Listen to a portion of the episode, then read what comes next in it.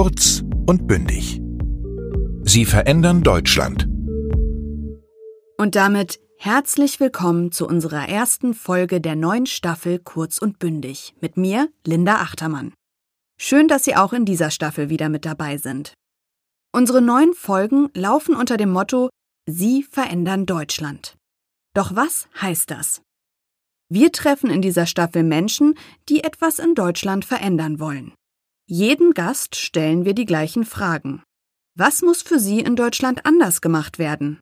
Wie können diese Veränderungen auf den Weg gebracht werden und was ist das größte Hindernis für diese Veränderung in Deutschland? Außerdem sind unsere Folgen in dieser Staffel garantiert kompakter. Wir beschränken uns auf 15 Minuten pro Episode. Was wir in dieser Staffel natürlich weiterhin für Sie vorbereiten und bereitstellen, sind das Skript und ein Arbeitsblatt inklusive Lösungen zu jeder Folge.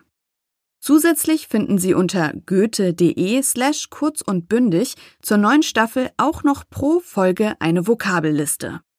Und was uns auch erhalten geblieben ist, sind unsere Worterklärungen in den Folgen. Sollten Sie also dieses Geräusch hören, dann habe ich eine weiterführende Erklärung zu einem Wort oder einer Formulierung für Sie vorbereitet. Doch kommen wir zu unserem ersten Gast, Josephine Ballon. Sie ist seit 2018 Rechtsanwältin und seit Ende 2019 Head of Legal bei der Organisation Hate Aid. Was diese Organisation zu verändern versucht, das erzählt sie uns in der heutigen Folge. Herzlich willkommen, Frau Ballon. Hallo. So, wir können direkt mit unserer ersten Frage starten. Und zwar, Was muss in Deutschland anders gemacht werden?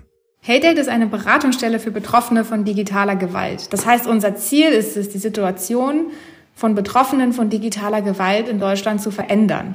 Digitale Gewalt ist kein Problem, was nur Einzelne betrifft. Digitale Gewalt ist ein Problem, was uns alle angeht, was uns als Gesellschaft etwas angeht, denn sie wird schon seit vielen Jahren strategisch genutzt im Internet, um Menschen mundtot zu machen. Und das sind vor allem Menschen, die marginalisierten Gruppen angehören. Das sind AktivistInnen, das sind JournalistInnen, das sind PolitikerInnen, vor allem auch auf kommunaler Ebene, die völlig ungeschützt sich im, im Netz bewegen und zur Zielscheibe werden und leider sich auch immer mehr zurückziehen. Und das ist genau das Problem. Es geht bei digitaler Gewalt nicht nur um die einzelne Person, die angegriffen wird. Das ist schon schlimm genug, dass die allein gelassen wird, sondern es geht auch um die Mitlesenden, um diejenigen, die sich zurückziehen. Wir wissen, dass es bereits über die Hälfte der Internetnutzenden in Deutschland betrifft und die sich nicht mehr trauen, im Netz auch ihre politische Meinung zu sagen, weil sie Angst haben, selbst auch angegriffen zu werden.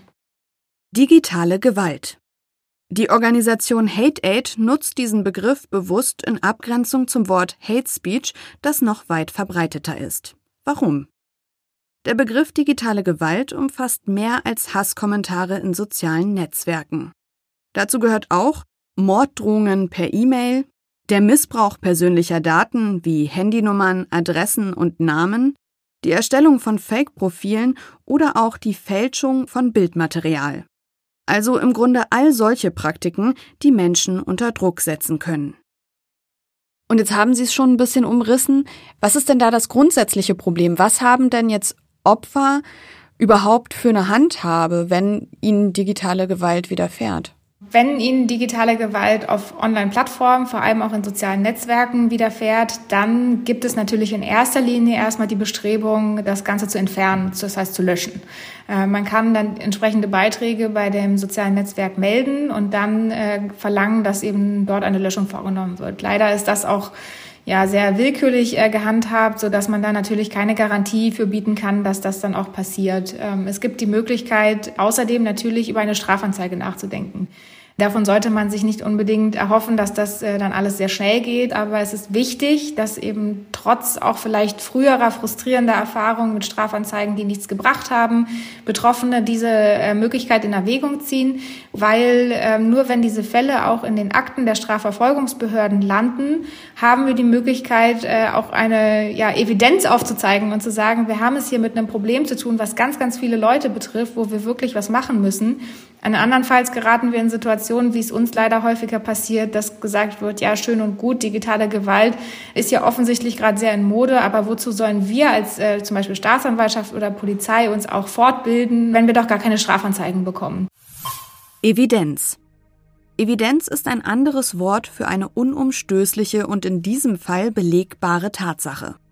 Es geht hier darum, mit der Einreichung von Strafanzeigen in Zahlen deutlich zu machen, wie groß das Problem digitaler Gewalt ist. Kommen wir mal zu unserer zweiten Frage, die ja sehr weit gefasst heißt. Wie können diese Veränderungen auf den Weg gebracht werden? Das Wichtigste ist, dass wir als Gesellschaft das nicht einfach hinnehmen, wenn Menschen digitale Gewalt widerfährt. Wir messen da mit zweierlei Maß im analogen und im Online-Leben, ähm, was leider unserer Lebensrealität gar nicht mehr gerecht wird, äh, weil das Online-Leben längst ein Bestandteil geworden ist äh, von dem, was wir alle als echtes Leben bezeichnen. Letztes Jahr ist ja das Gesetz gegen Hasskriminalität in Kraft getreten. Reicht das nicht aus? Es hat sich viel getan im letzten Jahr. Das ist ganz richtig und das erkennen wir auch an und das begrüßen wir auch ausdrücklich. Ähm, einige dieser Anpassungen im Strafrecht könnte man auch als sehr weitgehend äh, bezeichnen. Das ist sicherlich richtig. Wir sehen aber, dass dadurch auch wichtige Strafbarkeitslücken geschlossen wurden. Zum Beispiel äh, die Androhung einer Vergewaltigung ist jetzt strafbar. Die öffentliche Billigung äh, von Straftaten, auch wenn diese noch als solche gar nicht begangen wurden, ist jetzt strafbar. Wir haben so oft gesehen, dass ja, hypothetische Straftaten im Netz bejubelt wurden, ähm, weil man eben wusste, ja, irgendwie gibt's hier eine Strafbarkeitslücke und äh, die machen wir uns jetzt hier zunutze, um ungestraft äh, digitale Gewalt verbreiten zu können.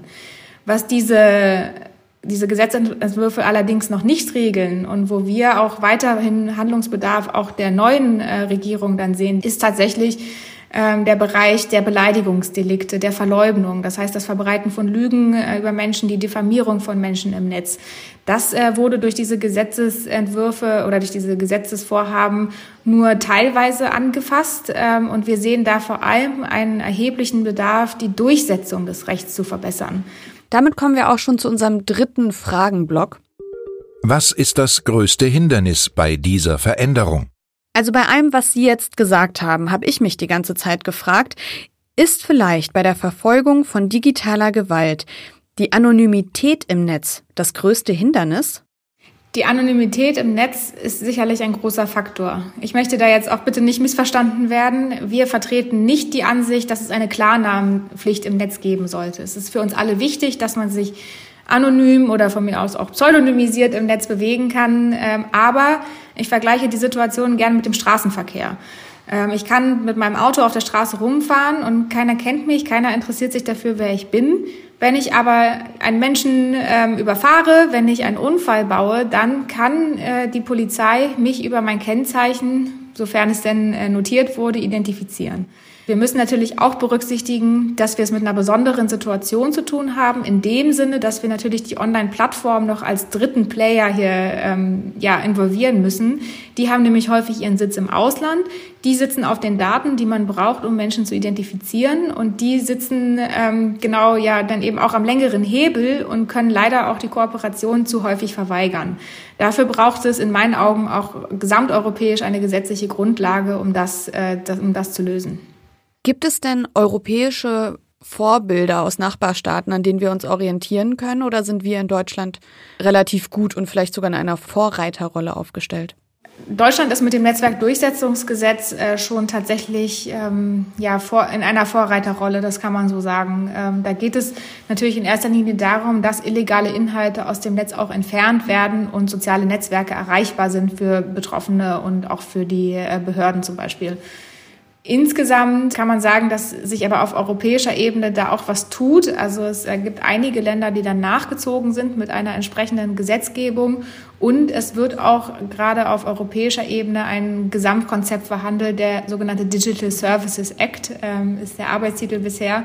Ähm, der wird gerade verhandelt und da werden wir versuchen, und da setzen wir uns natürlich auch dafür ein, dass die betroffenen Rechte da auch Gehör finden, ähm, eine, ja, einen Weg zu finden, Online-Plattformen europaweit äh, zu regulieren.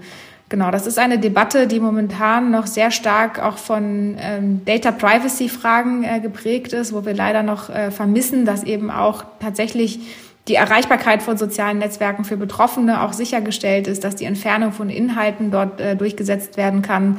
Ähm, aber ja, das ist natürlich auch noch alles in der Verhandlung. Deswegen können wir da noch nichts abschließend sagen.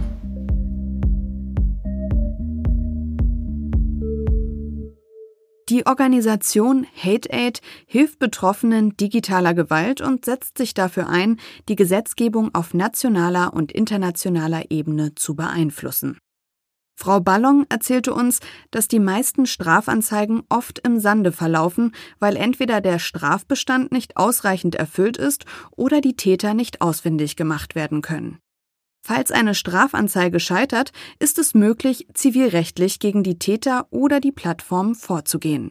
Das ist allerdings sehr, sehr schwierig. Man braucht meistens anwaltliche Unterstützung dafür. Man braucht ähm, die Möglichkeit, erstmal auch äh, zum Beispiel Gerichtskosten vorzuschießen. Das ist natürlich auch finanziell äh, belastend, kann sich teilweise auf, auf ein paar tausend Euro belaufen, das Kostenrisiko, was man da eingeht.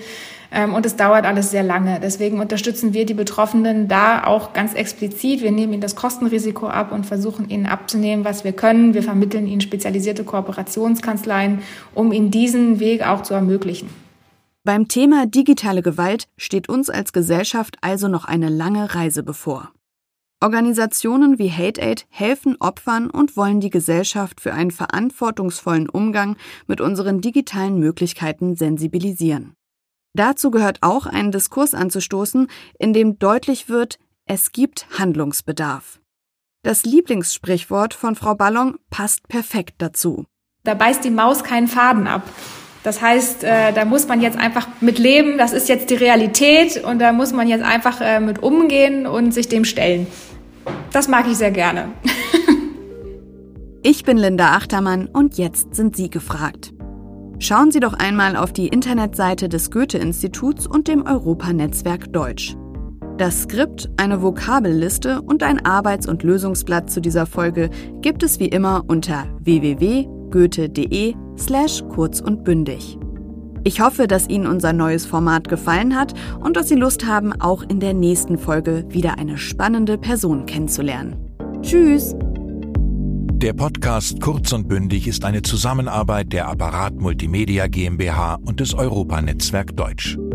Das Auswärtige Amt und das Goethe-Institut fördern mit dem Programm Europanetzwerk Deutsch seit 1994 die deutsche Sprache als Arbeits- und Verfahrenssprache in den europäischen Institutionen. Moderation Linda Achtermann.